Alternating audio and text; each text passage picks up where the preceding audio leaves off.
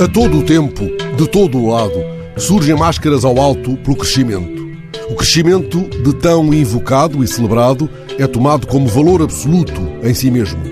Ao discurso dos sumos sacerdotes não aflora já simplesmente o desígnio que medra ou aquele que definha.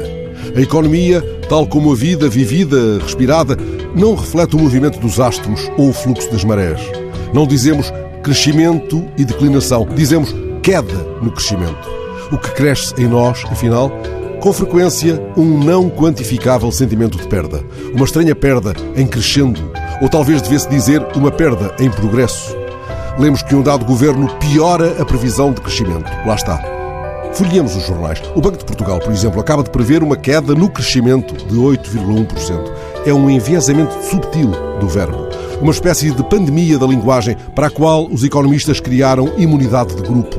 Os restantes sacodem os ombros. É o economês, dizem. Disso não sei. Sou mais sensível a outras contas. A prova dos nove que me interessa é, por exemplo, aquela que decorre das parcelas de reflexão de Nicolas Hulot, um antigo ministro da Transição Ecológica de França, e do filósofo Frédéric Lenoir.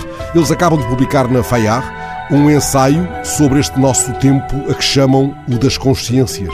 Entrevistados pelo jornal Le Monde, chamam a nossa atenção para a encruzilhada onde se joga a nossa sobrevivência. Ela dependerá, dizem, do modo como nos interrogarmos sobre a finalidade das nossas escolhas, do modo como formos capazes de redefinir os fins antes de contabilizar os meios, do modo como estabelecermos sintonia entre a ideia de ciência e a de consciência. Para tal, dizem, devemos recusar o desvio de sentido de palavras como economia ou progresso. Assim estaremos a desenhar um mundo que passa da competição para a cooperação e da predação para a proteção.